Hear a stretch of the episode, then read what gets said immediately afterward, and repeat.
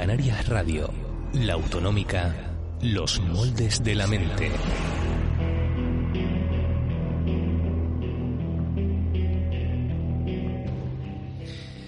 ¿Tenemos suficiente poder en la mente como para vencer a la muerte?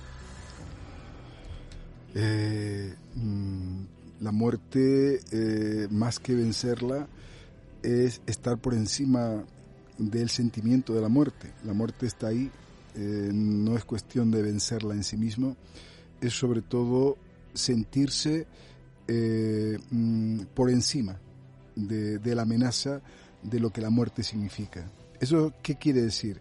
Que vencer la muerte no quiere decir negar la muerte. Vencer la muerte lo que quiere decir es que la muerte es una realidad tan importante como cualquier otro aspecto de la vida, pero bueno, tanto como no, más que cualquier otro aspecto de la vida, y que constantemente está metiéndose en todas las rendijas de nuestra vida. Y por tanto, convivir con la muerte es convivir con la vida. Superar la vida es superar la muerte. Y superar la muerte y dialogar con la muerte eh, es dialogar con la vida. Es más, aquellas personas que no son capaces de saber vivir son precisamente las personas que más piensan en la muerte y más se sienten atemorizadas por la muerte. ¿Y es mejor vivir olvidándonos de que nos vamos a morir o es preferible tener siempre presente la sombra de la muerte? La sombra de la muerte está ahí, hay que tenerlo en cuenta, pero no hay que eh, estar regodeándose, ni estar obsesionándose, ni estar eh, mm, adoptando una postura de excesiva, mm, de verse apresado, porque eso es, es, verse apresado por la muerte. La muerte es una realidad que uno sabe que está y que cuando tenga que asumirla va a ser doloroso y hay que encajarla, mm, pero hay que seguir adelante, pero no es cuestión de estar dándole vueltas a la idea de la muerte, porque eso tampoco es vivir. Hay que darle vueltas a la idea de la vida, pero saber que de la misma forma que en un deporte eh, se termina o que se pierde o que se acaba, eh, como se acaba el día, pues también se acaba en un momento determinado eh, la existencia, ¿no? De tal manera que la idea fundamental es que todo árbol frutal es con muy esplendoroso que sea, con todos los frutos que tenga, es extraordinario, pero llega un momento que ese fruto se seca y se acaba y se seca el árbol y eso es una parte de la vida. La vida es eso, es que inevitablemente la vida es luz y sombra, es vida y muerte. ¿La peor muerte es la que se vive en vida? Eh, la muerte que se vive en vida efectivamente es la peor porque realmente lo que hacemos es atormentarnos. Uno de los moldes mentales más negativos es la anticipación aversiva. La anticipación aversiva es estar anticipando lo que va a ocurrir. Y en ese anticipar lo que se hace es exagerar, eh, dramatizar, eh, adoptar actitudes muy maximalistas con respecto a, lo que pueda ocurrir. Y eso es trágico. Esa tragedia es la que viven los que no saben vivir. En cambio, eh, la muerte, mm, aunque hay que anticipar la posibilidad de muerte, pero otra cosa es anticipar la vivencia de la muerte porque esa vivencia de la muerte arrastra muchas cosas, arrastra destrucción, arrastra eh, nulidad, arrastra eh, mm, pérdida, arrastra sin sentido, arrastra todo. Entonces, el problema es lo que construimos en torno de la muerte y esa construcción sí que es, mm, er, eh, es corrosiva, es negativa. ¿Y qué nos asusta más? ¿La muerte en sí o ese tránsito de sufrimiento que suele anteceder el final de la vida?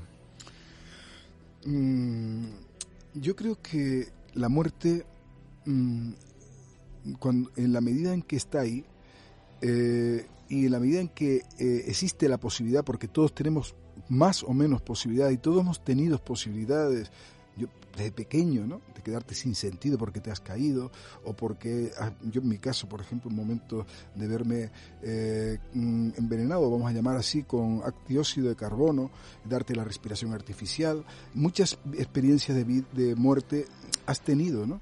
Esas experiencias de muerte quizás no son tan terribles como la experiencia de temer que te vas a morir. Eh, es lo que le pasa a un estudiante cuando no el examen, sufre más en la posibilidad de pensar que va a un examen que cuando realmente se examina. Eh, morir no es tan grave, lo que, porque al fin y al cabo es como dormirse y no despertarse. Lo terrible es pensar que se acaba. Eh, el terror no está en la muerte, sino en el pensamiento sobre la muerte. Hay personas que de repente ven, ven en la muerte un deseo, el deseo de morir como solución a una vida a la que no le ven sentido. Eh, ¿Cuál es el factor clave que lleva a una persona a la autodestrucción? ¿Qué pasa por, por su cabeza? Sí, cuando hay varios factores, nosotros hemos visto que existen tres factores más determinantes en lo que llamamos la deserción vital, que es el suicidio. Y esos tres factores son principalmente, por una parte está la, lo que podríamos llamar la indefensión, en el sentir que no, que no ve salida, que lo ve todo acabado, estoy acabado, no veo salida, no encuentro solución. Eh, es, ese es el primer factor muy determinante. El segundo factor es el del que proviene de su ambiente negativo familiar, curiosamente. Es un factor terrible. El no haber querido vivir en la familia que vivió, en saber que ha sido desconsiderado, no amado, no querido, maltratado por su familia. Ese sentimiento es uno de los factores o sus factores que más influye en la idea del suicidio. Y el tercero es la vivencia de sentir impulsos descontrolados dentro de sí mismo. Eh, ese miedo al descontrol, uniendo esas tres cosas, explica mucho la idea de que no tiene sentido la vida, el miedo a que puedas explotar, que puedas dar un, tener una sensación de algo terrible, pero con un fondo ya de existencia muy negativo vivido desde niño, desde la infancia, como, con negatividad como factor que influye y sobre todo verse desubicado en el mundo, ¿qué sentido tengo yo aquí?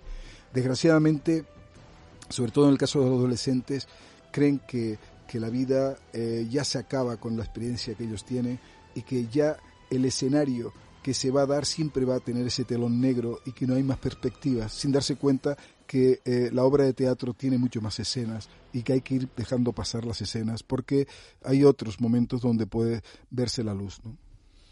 Pedro Hernández Guanir, catedrático de Psicología Educativa y de la Educación, psicólogo clínico, doctor en Pedagogía y autor de numerosas publicaciones. Bienvenido una semana más a Los Moldes de la Mente en Canarias Radio La Autonómica.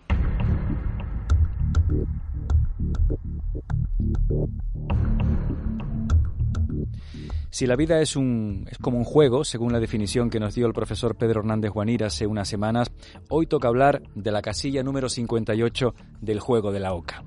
Según el diccionario de la Real Academia de la Lengua, la muerte es la cesación o término de la vida, sin más. Todas las culturas han trazado y han escenificado a lo largo de la historia su idea y su concepto de la muerte. En Occidente, por ejemplo, la muerte es casi un tabú, un enemigo al que solemos definir con eufemismos algo que parece contradecir la promesa de una vida eterna que ofrece la religión católica.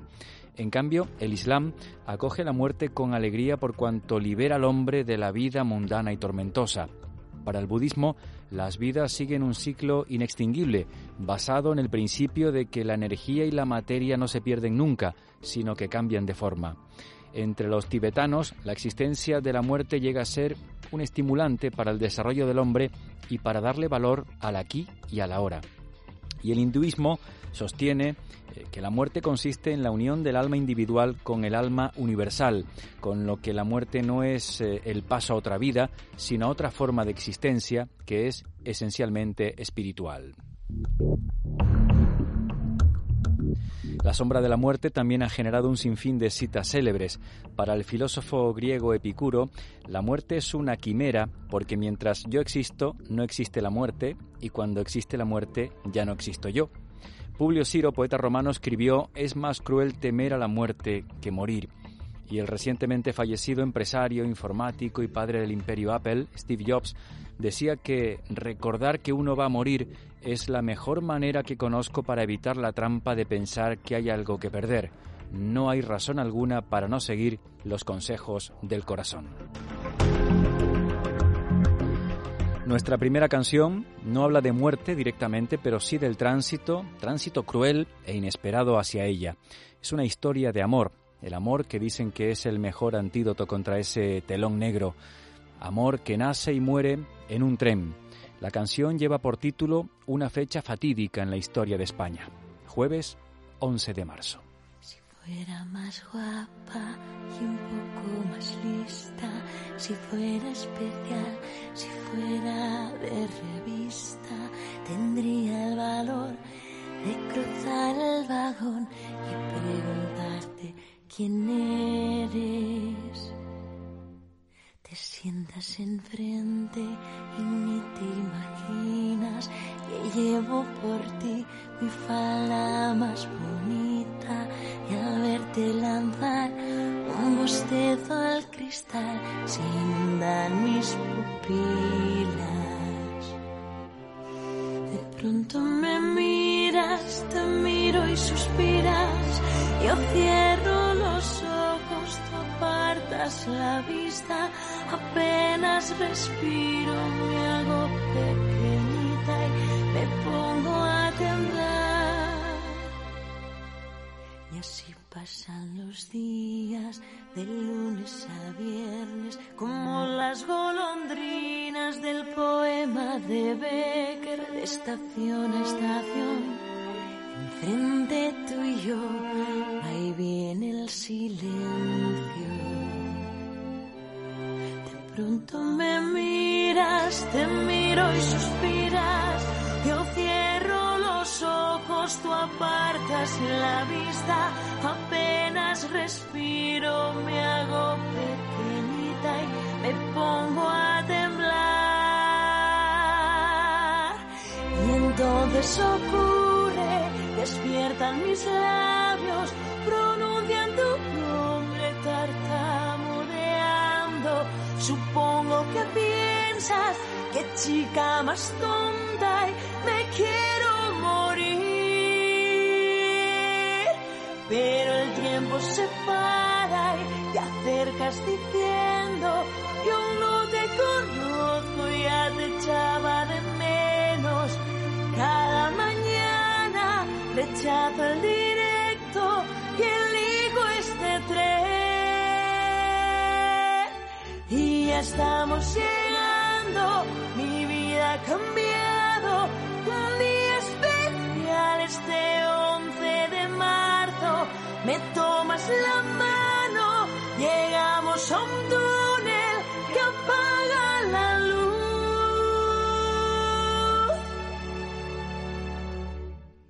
Te encuentro la cara, gracias a mis manos, me vuelvo valiente y te beso en los labios. Dices que me quieres y yo te regalo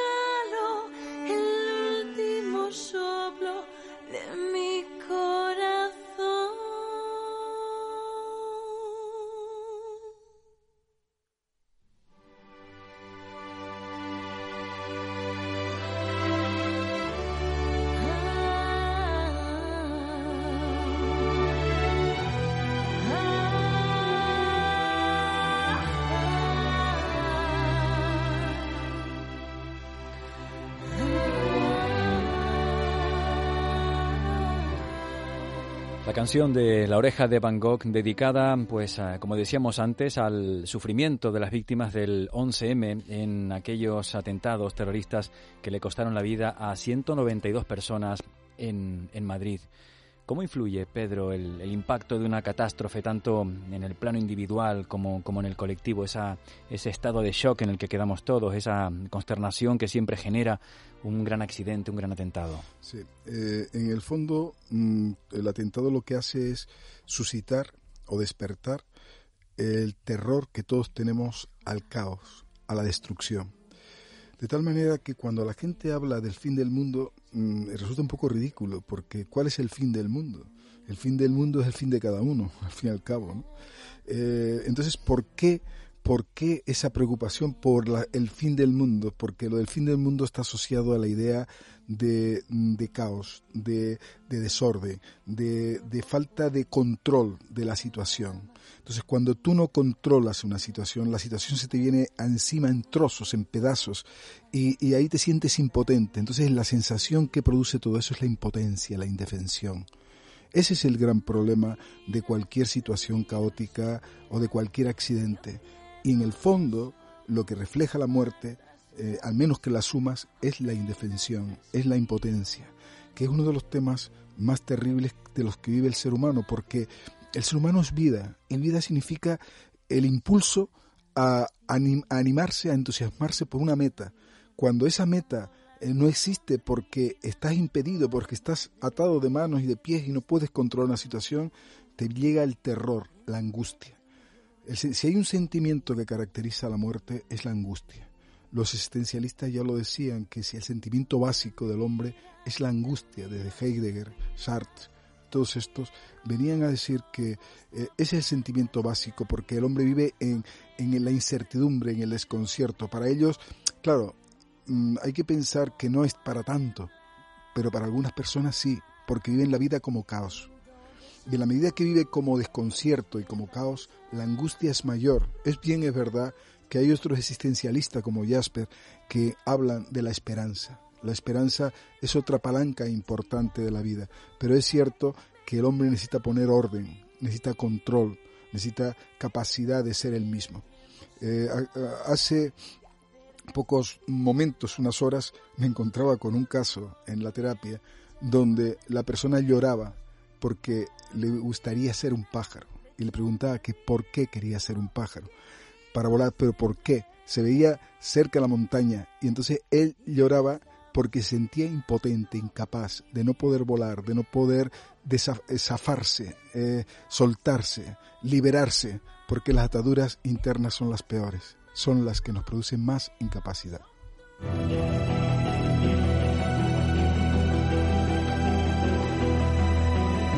En Canarias Radio, la autonómica, los moldes de la mente.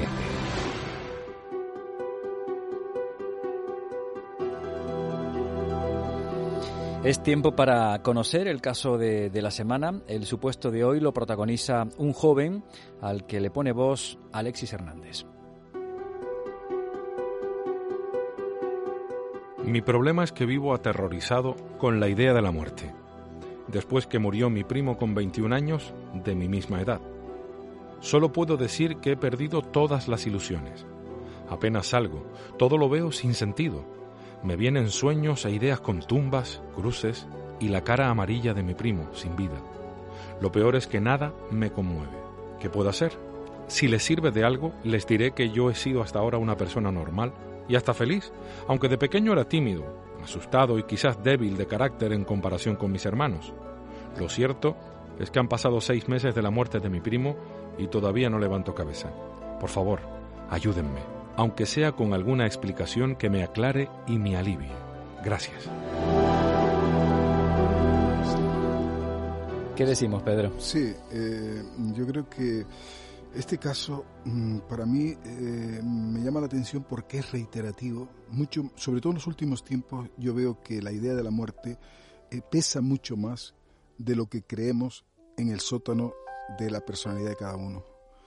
Eh, la muerte vivenciada por el niño, que pasa desapercibida para los adultos, eh, es mucho más poderosa, es mucho más fuerte de lo que podemos imaginar. Eh, entonces, el caso de este niño o esta persona no está nada más que reviviendo situaciones, no tanto del momento del primo que se muere, que sí, que es verdad, sino que suscita o despierta recuerdos y vivencias de cuando era niño que probablemente se siente con incapacidad para poder darle una respuesta, dar una solución a la idea de la muerte. Por eso el niño no solo vive con angustia la muerte y se la calla y la entierra, sino que eh, lo que es peor, no tiene argumentos, no tiene claves, no tiene referencia, no sabes cómo darle una salida a la muerte. Y es más, algo más poderoso todavía, yo creo que si hay un complejo profundo, por arriba de todos los complejos que pueda haber, ni complejo de Edipo, ni complejo de tantas otras cosas, es el complejo de la muerte. Lo que pasa es que está muy enterrado, está ahí. Y eso es verdad que la muerte como tal llega a domar a la persona, ayuda a adaptarse, a, mm, a modular su propia personalidad. Pero también es cierto que en algunos casos llega a aterrorizar y a achicar y a empequeñecer a las personas porque siempre sabe que está la amenaza de la muerte y además no sabe de dónde proviene la muerte, porque viene el peligro, viene el ataque, viene la agresión, viene la ruina, viene la bancarrota, viene lo que sea, pero la muerte siempre es un elemento de que todo se acaba, de que es, la nada. Hablabas de niños. Eh, ¿Es adecuado, es conveniente decirle a un niño que un ser querido que ha fallecido está en el cielo, es una estrella, se fue? ¿Cómo lo asume? Pues yo, mm, yo lo veo positivo. Yo lo veo frente a otras personas que quieren darle un planteamiento lógico y racional, me parece un disparate. Por una razón, porque el niño no tiene un razonamiento lógico, como tampoco le podríamos hablar de abstracción a alguien, sino tenemos que utilizar metáforas, analogías y elementos positivos porque el niño no puede entender, igual que no, eh, no le vamos a sustraer de los Reyes Magos, no le podemos sustraer de muchas otras cosas, llámese Papá Noel, llámese Reyes Magos, ¿por qué? Porque está mm, en esos momentos dominando su pensamiento mágico simbólico. Para el niño la realidad es mágica, quiere decir que las nubes proceden de, las chimeneas, que, que, lo amarillo es porque, porque está enfermo, eh, que, que, la muerte eh, representa, no, no se lo imagina, lo representa de otra forma. Quiero decir que todo ese pensamiento que no es lógico, concreto, ni lógico, abstracto, eh, no lo puede asimilar, tienes que darle metáforas. Eso es lo que hacen todos los pueblos o todas las tradiciones o todos los seres, por ejemplo, en el caso de, volvemos a Jesús, cuando quiere explicar cosas muy sublimes y abstractas,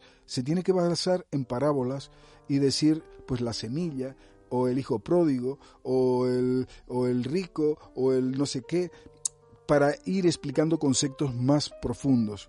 Es que no hay otra manera imaginémonos que a un niño no le podemos decir, eh, mira, es que la muerte en realidad significa, y empezar en un lenguaje lógico abstracto diciendo, representa la, la, es, la capacidad de que todo se acaba y existe la nada. Eh, hablar de eso a un niño es como hablarle a alguien en otros términos, sería absurdo, ¿no? Entonces hay que ponerse en, en, en la mente del niño que es muy primitiva, muy sencilla, ¿no? Y dinos una cosa. Mm, Independientemente de la fe. Luego está la gente que tenga su fe y que hay que respetarlo, pero entiendo que el lenguaje es ese. Eh, hay personas que recuerdan todos los días de su vida algún familiar que murió hace mm. años, incluso, incluso décadas. ¿Hay algún mecanismo eh, mental para intentar superar la, la desaparición de, un ser querido? Vamos a ver, eh, hay, hay, dos cosas. Una es la incapacidad para soportar y tolerar la muerte, eh, la, existencia de que aquello se acaba, y otros que tienen la capacidad de seguir manteniendo ese diálogo interior con esas personas, con fe o sin fe, pero lo pueden tener como lo puede tener un novio con una novia que no ve tampoco, o con un ser que, que vive en otro país y sigue manteniendo ese diálogo. Es decir, porque el hombre o el ser humano es muy virtual, virtual quiere decir no se basa, el 90% de lo que somos no se basa en hechos reales, se basa fundamentalmente en hechos virtuales. Y ahí está la fe, la mayor o menor fe, pero eso es otro problema, pero no deja de ser virtual. La mayor parte de las cosas que amamos, deseamos, con las que hablamos, etcétera, es un mundo virtual construido por nosotros. ¿Por qué decir esto es bueno y esto otro es malo? ¿Cuándo es malo? Es malo cuando la persona no la ayuda a crecer, cuando le limita, cuando lo aliena, cuando lo enajena, pero cuando lo ayuda a potenciarse, a crecer, es positivo. Eh, para algunos la muerte es sufrimiento, para otros descanso, para otros incertidumbre. ¿De qué depende que apliquemos un enfoque u otro?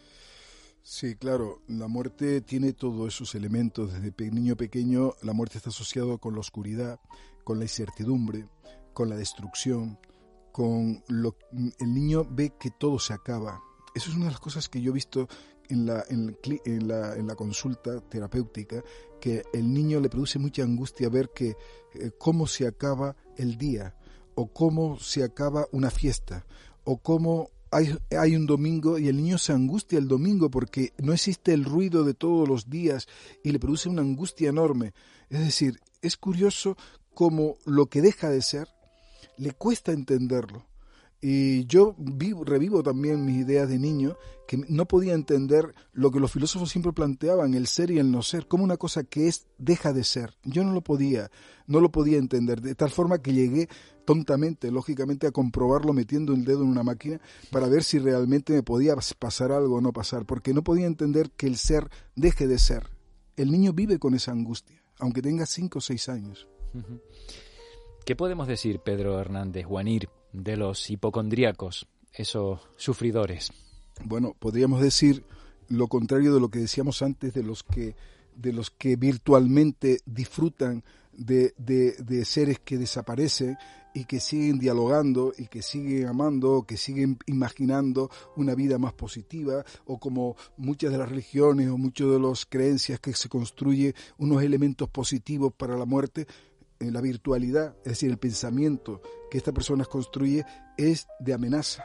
Ante la mínima sensación, ante el mínimo síntoma, se están hiperanalizando y se están sobreanalizando y viendo el mínimo detalle como ya llegó la enfermedad, ya llegó el cáncer, ya tengo aquí eh, la enfermedad más terrible, ya está la muerte.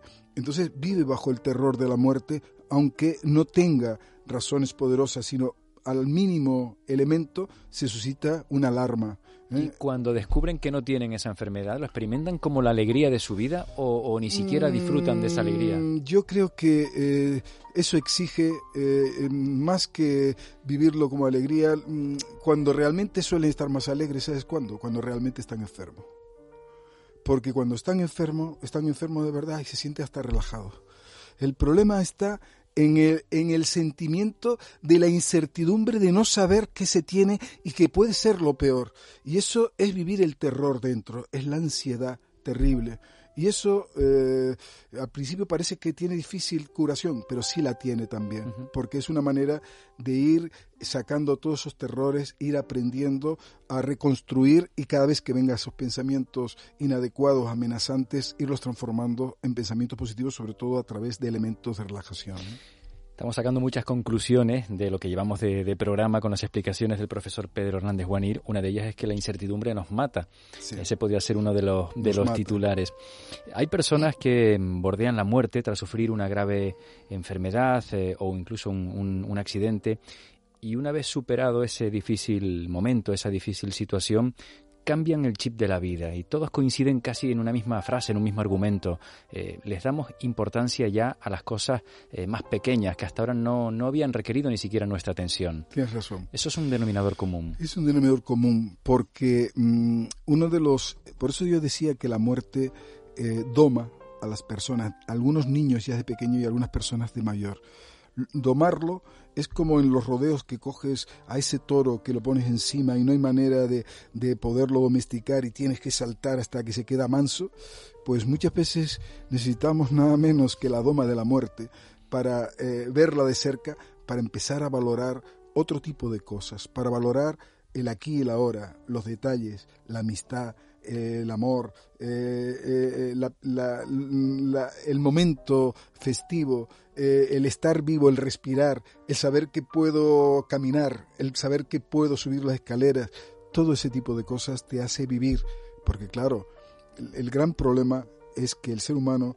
es un ser que se focaliza más, desgraciadamente, en lo que no tiene que en lo que tiene. Entonces, esa focalización en la carencia es que no valoras tú la vida, no valoras los momentos, no valoras los amigos, no valoras a tu mujer, a tus hijos, a tus hijas, no valoras eh, el tener una casa, el tener un trabajo, el tener... Solo lo valoras cuando no lo tienes. Entonces, la muerte, que es la pérdida de todo, que es la pérdida de todo, cuando sabes que aquello ya no es pérdida y empiezas a descubrir que todo tiene un valor extraordinario, una sonrisa, un apretón de manos, una flor, un, gesto, una canción, todo es vida y eso tiene un valor inmenso frente a la nada. Los romanos estaban convencidos de que los difuntos seguían eh, su vida en el más allá, eh, exactamente igual que antes de morir. Por eso enterraban a los muertos con los objetos más valiosos que tenían en vida. Mm. Pensar que hay otra vida después de la muerte cambia las cosas a la hora de disipar precisamente la, sombra de, de, la muerte. Hombre, hay personas que necesitan ese apoyo y me parece bien y en la medida que, mm, que lo tenga me parece interesante. Mm, unos tienen más fe, otros tienen menos fe, unos son agnósticos, pero lo cierto, eh, yo creo que lo más importante, insisto, eh, puede darle importancia a alguien, es verdad, la posibilidad de que continúe viviendo, pero a mí me parece más importante la posibilidad de que los demás sigan viviendo y sobre todo de que tú disfrutes hasta el último momento en que estás agonizando. Es decir, que tu vida es lo que importa y la muerte ya veremos porque no sabemos. Es decir, la mejor preparación para la muerte es aprender a vivir, es disfrutar de la vida. Eh, y la muerte, cuando llega, pues saludarla, eh, admitirla como parte de ese juego en el que estamos, porque al fin y al cabo la vida es un juego.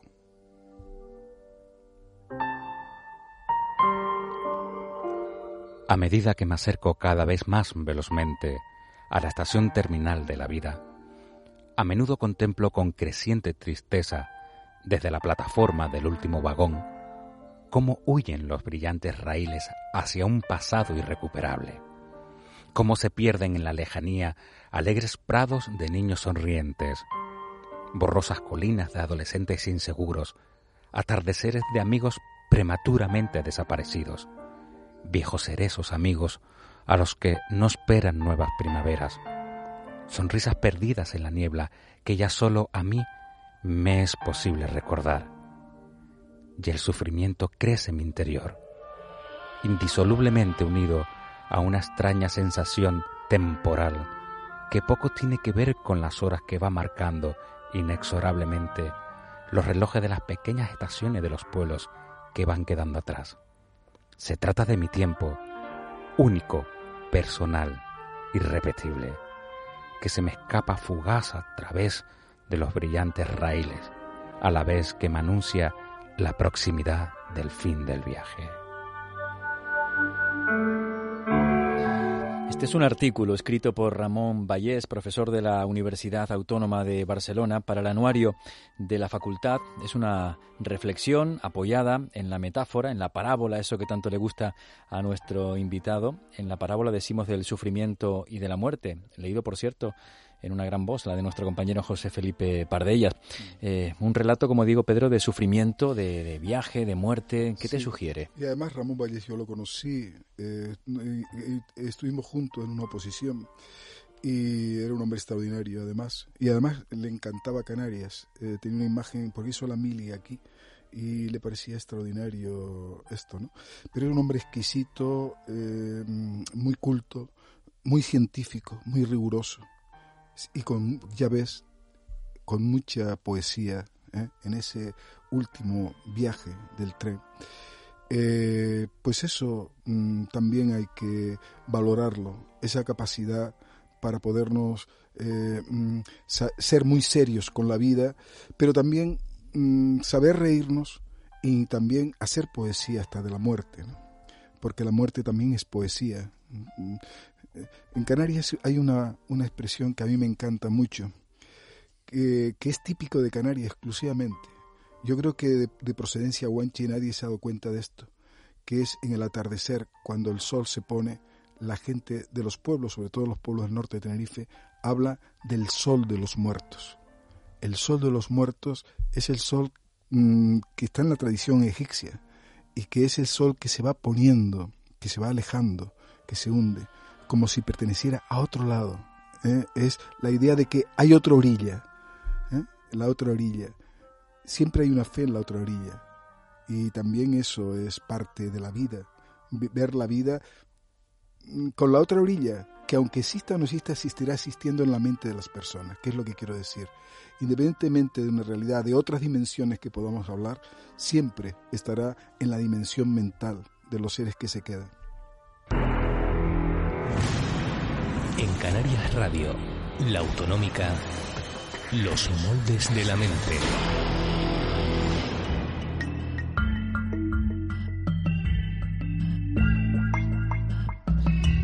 Vamos a conocer las opiniones de los profesionales de Psicomol. Saben que semanalmente abrimos el micrófono al equipo del profesor Pedro Hernández Guanir para escuchar en sus propias voces las opiniones de eh, quienes desarrollan investigaciones y aplicaciones basadas en los diferentes enfoques y estrategias mentales. Siempre lo decimos, contactar con Psicomol es muy fácil, lo pueden hacer a través de la red psicomol.com, empezando por P, terminado en D, psicomol.com, a través de Facebook, Twitter o por teléfono llamando al 922 634985. 922 634985. La muerte de un ser querido. Hablamos de eso con Nélida Bernardos, a la que le preguntamos qué representa psicológicamente. La muerte es siempre lo más desagradable y doloroso a lo que nos tenemos que enfrentar. Produce dolor hasta la muerte de un animal, de una planta. Entonces, podemos imaginarnos el dolor que produce la muerte de un ser querido. Es terrible, nos impacta, nos desequilibra. En estos casos hay que tener afán por superar esta pérdida. ¿Cómo? Facilitando la expresión del dolor en la familia, hablando del fallecido, hablando de la pérdida, comunicándose entre los miembros ofreciendo afecto y apoyo mutuo. Yo creo, Pedro, sinceramente, además lo digo por, por, experiencia, hablar con, con, naturalidad, con cariño e incluso reiteradamente de la persona que ha fallecido ayuda. Sí, hay, eh, hay varios mecanismos en la sociedad que son interesantes y que no hay que descuidar. Cuando alguien muere, mmm, recibe un gran afecto de los próximos. Nadie se da cuenta de la importancia que eso tiene. Nadie se da cuenta que mmm, para una persona que muere, saber que al lado tuyo hay un ser amigo o amiga eh, que te aprecia, que te quiere, que está contigo en tu dolor, eso es impresionante lo que supone de confort, de reconfortamiento en el sentido de la muerte. Y segundo, la posibilidad de hablar, de hablarlo porque el peligro que sabemos que tiene toda evitación. Por eso decía que el gran problema de la muerte es que desde el niño y de muchas culturas, sobre todo actuales, se trata de evitar hablar de la muerte, se maquilla la muerte, cuando la muerte en los pueblos y en las zonas tradicionales es parte de la vida. En algunos sitios te encuentras con la muerte, pero como en, en, en un, en un cementerio, perdón, no un cementerio solo, sino en un, en un, en un funeral, a la salida de la iglesia, a la salida de que hablas, comentas, mm, te va siendo como natural, mm, como algo que es necesario hablarlo, desarrollarlo, porque es quitarle, es vivir el duelo. El duelo psicológicamente es eso, hay que buscar la manera de resolver el duelo. En unos minutos te cuento una cosa que nos pasó a la hora de preparar este programa. será después de, escuchar a los profesionales de Psicomol. Eh, no solo es dolorosa la muerte de un ser querido, sino la vivencia de la propia muerte. Pero, ¿esta cuándo aparece? ¿De joven o de adulto? Responde Elena Rodríguez. Yo desde mi experiencia de estar trabajando con niños y niñas de altas capacidades, eh, observo que ellos desde edades muy tempranas se hacen preguntas relativas a temas trascendentales como puedan ser el origen de la vida, eh, el porqué de la muerte, el por qué las personas pues se tienen que morir, eh, por qué se mueren, qué es lo que pasa después de la vida. Estos son ideas constantes que le están rondando continuamente en la cabeza y muchos de ellos pues lo manifiestan. El problema está cuando no se plantean o no manifiestan pues esa, esa incertidumbre que les genera la propia muerte y esto conlleva posteriormente a consecuencias negativas en la vida adulta. Eso es justamente lo que comentaba antes, que el gran problema es enterrar la muerte porque el niño lo vive. Eh, Elena hablaba de la experiencia suya con niños de altas capacidades que son los que lo verbalizan y hacen preguntas muy graves. Pero todos los niños de mayor o menor grado viven con mayor o menor terror la idea de la muerte. Vemos que la muerte está rondando en toda nuestra vida, pero ¿cómo se puede afrontar esa amenaza? Responde Sergio García. Bien, sí, eh, en la práctica terapéutica se ve claramente cómo las personas más ansiosas y las depresivas son las que más se preocupan de la muerte. Precisamente aquellos que menos saben vivir son los que aparecen más preocupados con la idea de muerte en lugar de llenar su existencia de vida. Realmente si no se acepta la muerte, no se acepta la vida, porque existen, en ella existen cosas positivas y cosas negativas.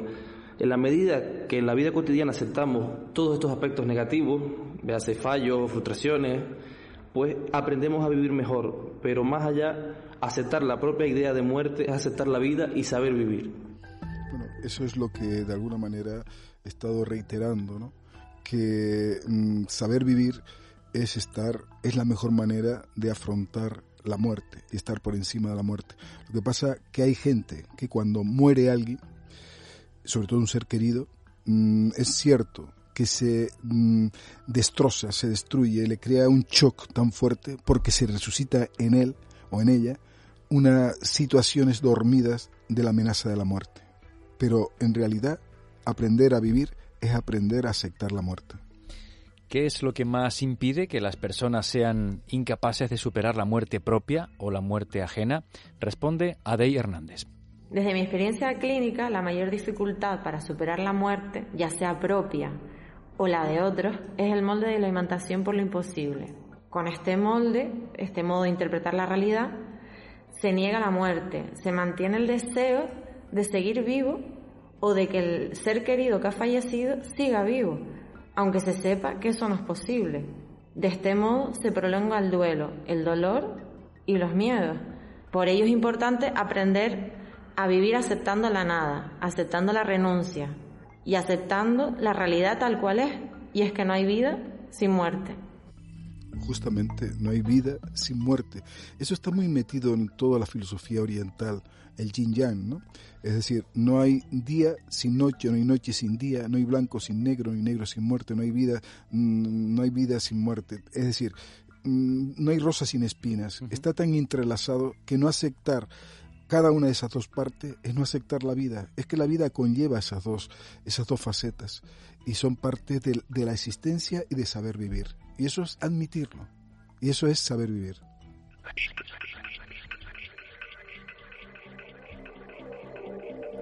Te dije que te iba a contar una cosa. Esta es la sintonía que solemos eh, eh, introducir para eh, escuchar la encuesta.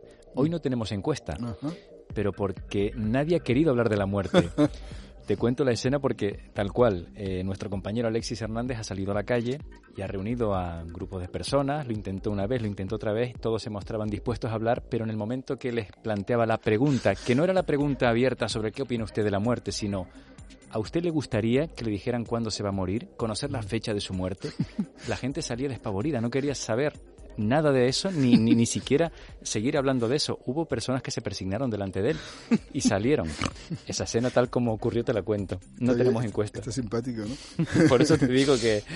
para sí, que porque en realidad, de todas formas, es una pregunta dura.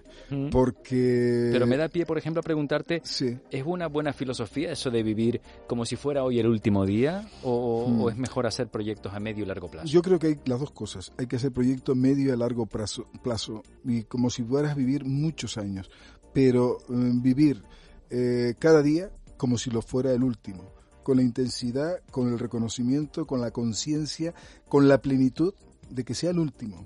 Eso es lo que realmente es saber vivir, es disfrutar de la vida, degustar la vida, porque la vida hay que degustarla, igual que se degusta una comida, una bebida, hay que degustar la vida. ¿Y cómo encajaríamos saber la fecha de la muerte de cada uno? Pues saber la muerte, la fecha de la muerte de cada uno, mm, fíjate que la muerte es incertidumbre, pero darte esa certidumbre te crea eh, más amenaza todavía, porque supone que el saber el momento es como ya no tienes posibilidad, y esto sí que hay que decirlo, ya no tienes posibilidad, margen de jugar. Esto sobre todo es aplicable al mundo de los ancianos, a la gente que tiene cáncer, a la gente que tiene un, que tiene un saber que el- su muerte es inmediata. Eh, yo creo que no queda otro remedio que pensar, sí, hay que morir, está claro, no queda más solución, pero lo que no puede ser que la idea de la muerte sea una doble muerte.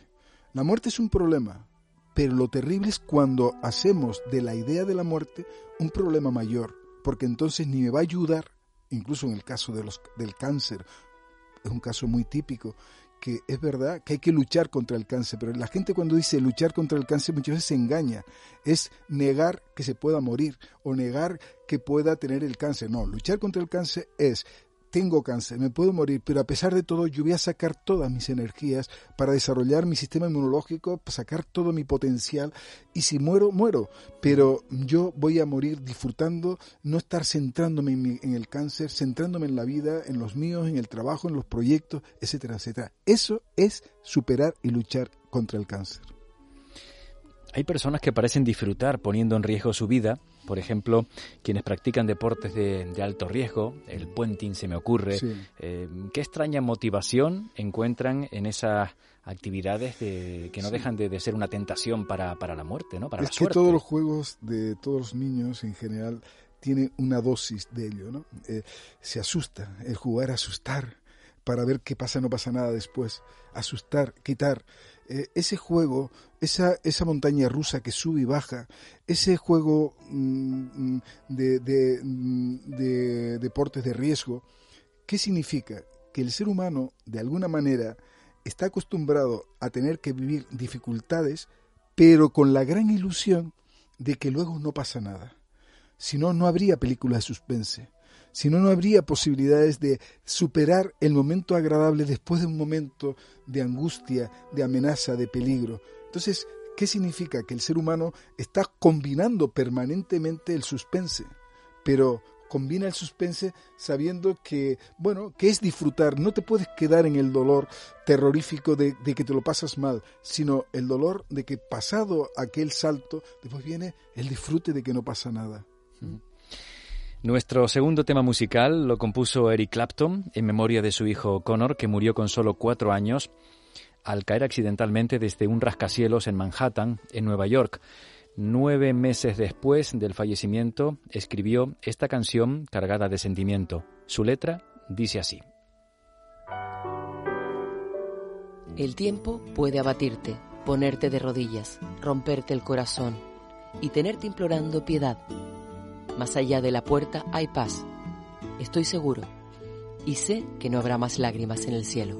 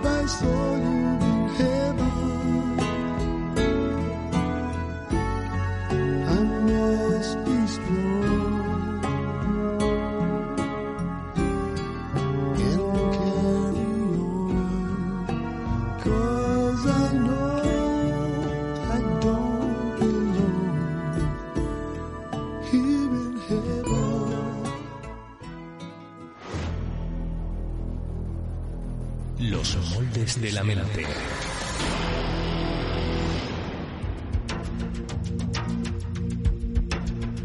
Afrontamos la recta final de la edición de hoy de Los Moldes de la Mente y nos ocupamos ahora de aquellas referencias, estadísticas, informaciones que nos han llamado la atención en estos últimos días sobre el asunto que hoy nos ocupa. El poeta y prosista español Antonio Machado dijo sobre la muerte que es algo que no debemos temer porque mientras somos, la muerte no es, y cuando la muerte es, nosotros no somos. Quizá haya que temer más a la vida que al fin de la vida. Apunta Víctor Córcova Herrero, columnista del diario Los Tiempos, que una sociedad que no consigue aceptar y dar compañía a los que sufren ha perdido su sentido de humanidad.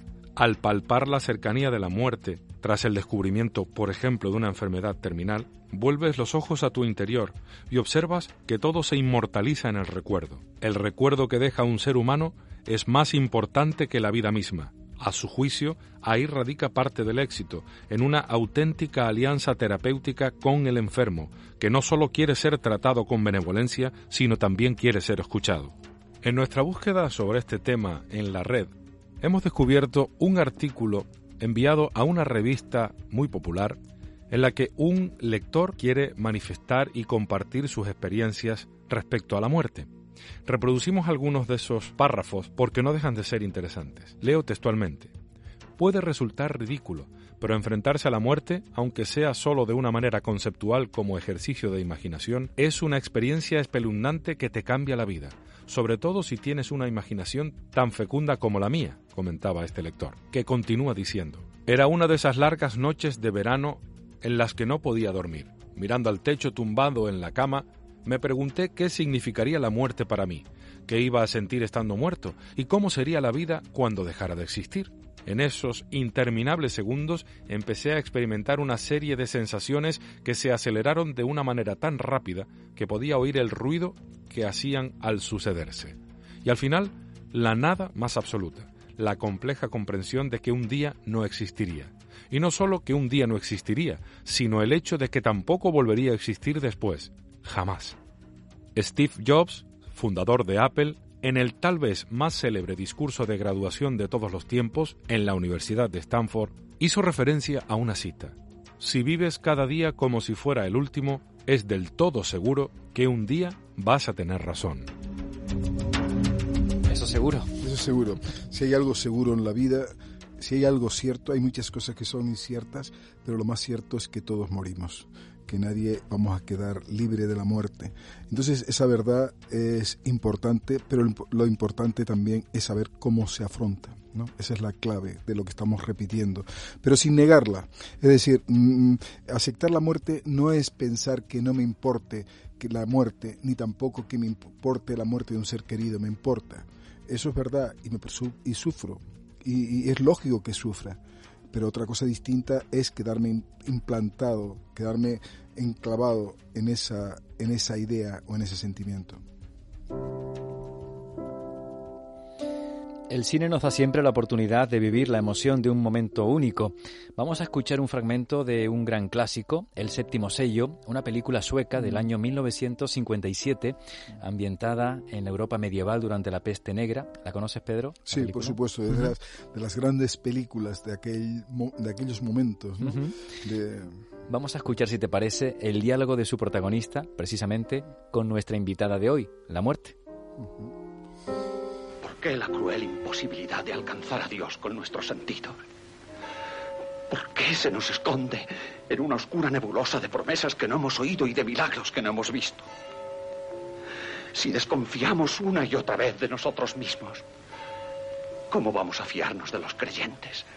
¿Qué va a ser de nosotros, los que queremos creer y no podemos? ¿Por qué no logro matar a Dios en mí? ¿Por qué sigue habitando en mi ser? ¿Por qué me acompaña humilde y sufrido, a pesar de mis maldiciones, que pretenden eliminarlo de mi corazón? ¿Por qué sigue siendo, a pesar de todo, una realidad que se burla de mí y de la cual no me puedo liberar? ¿Me oyes? Te oigo. Yo quiero entender, no creer. No debemos afirmar lo que no se logra demostrar. Quiero que Dios me tienda su mano, vuelva su rostro hacia mí y me hable. Él no habla. Clamo a Él en las tinieblas. Y desde las tinieblas nadie contesta mis clamores. Tal vez no haya nadie. Pero entonces la vida perdería todo su sentido. Nadie puede vivir mirando a la muerte y sabiendo que camina hacia la nada. La mayor parte de los hombres no piensa ni en la muerte ni en la nada. Pero un día llegan al borde de la vida y tienen que enfrentarse a las tinieblas. Sí. ¿Y cuando llegan? Calla. Sé lo que vas a decir. Que nos hace crear el miedo una imagen salvadora. Y esa imagen es lo que llamamos Dios. ¿Te estás preocupando? Hoy ha venido a buscarme la muerte. Es un diálogo que no tiene desperdicio. Yo me quedo con una frase. Yo quiero entender, no creer.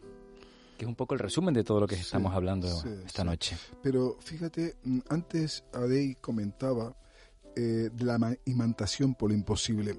Y es que mm, el gran problema del ser humano, eh, no solo en el caso de la muerte, sino en el caso de la vida, es el no saber aceptar que las cosas son como son y que no todo puede ser como uno quiere que sea, porque en el fondo hay orgullo, hay incapacidad para aceptar la realidad y conciliarse con la realidad. Conciliarse con la vida es conciliarse con la realidad y conciliarse con la realidad es conciliarse también con la muerte. Y eso implica admitir la muerte. Eh, el diálogo este es un diálogo de desesperación de alguien que no quiere morir como con esa vocación de Dios, no puedo, no puedo morir. Inventas a Dios, pero porque tú eres como si quieres ser Dios. No puedes aceptar que eres terreno, que eres mortal.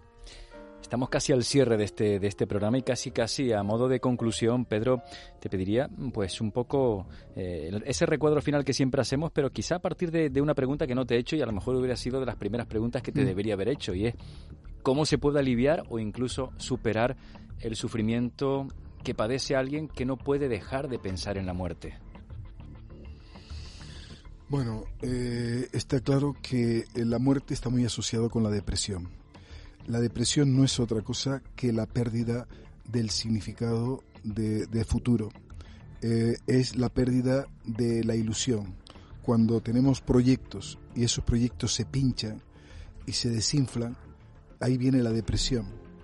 Eh, entonces cuando alguien está pensando en la muerte es porque no tiene proyecto de vida. La muerte no es otra cosa que un muro donde se cierra, donde se acaba, o un estanque donde ya no hay posibilidades de más. Por eso yo diría fundamentalmente que lo importante es superar la depresión, que la depresión es superar, es generar proyectos, generar ilusiones. Y generar ilusiones es encontrar significado en uno mismo, es creer en uno mismo, saber que uno es creador frente a la propia muerte. Yo me quedo con una frase que has dicho en el transcurso de esta entrevista. El fin del mundo es el fin de cada uno, así que los mayas no tenían toda la razón. Gracias, Pedro Hernández Buenir, catedrático de Psicología y de Pedagogía, eh, profesor de Pedagogía. Gracias, profesor, y hasta la próxima semana. Hasta la próxima semana. Terminamos la presente edición de Los Moldes de la Mente en Canarias Radio La Autonómica. Realizó José Felipe Pardellas, les habló Juan Carlos Mateu. Hemos hablado de la muerte, que no es otra cosa que la lógica consecuencia de estar vivo. Después de habernos ocupado de un tema tan serio, queremos eh, concluir con una cita de esas que, bueno, pues que le quitan trascendencia a las cosas importantes. La firma Woody Allen, el gran actor y director norteamericano, dice así: No le temo a la muerte, solo que no me gustaría estar allí cuando suceda. Buenas noches.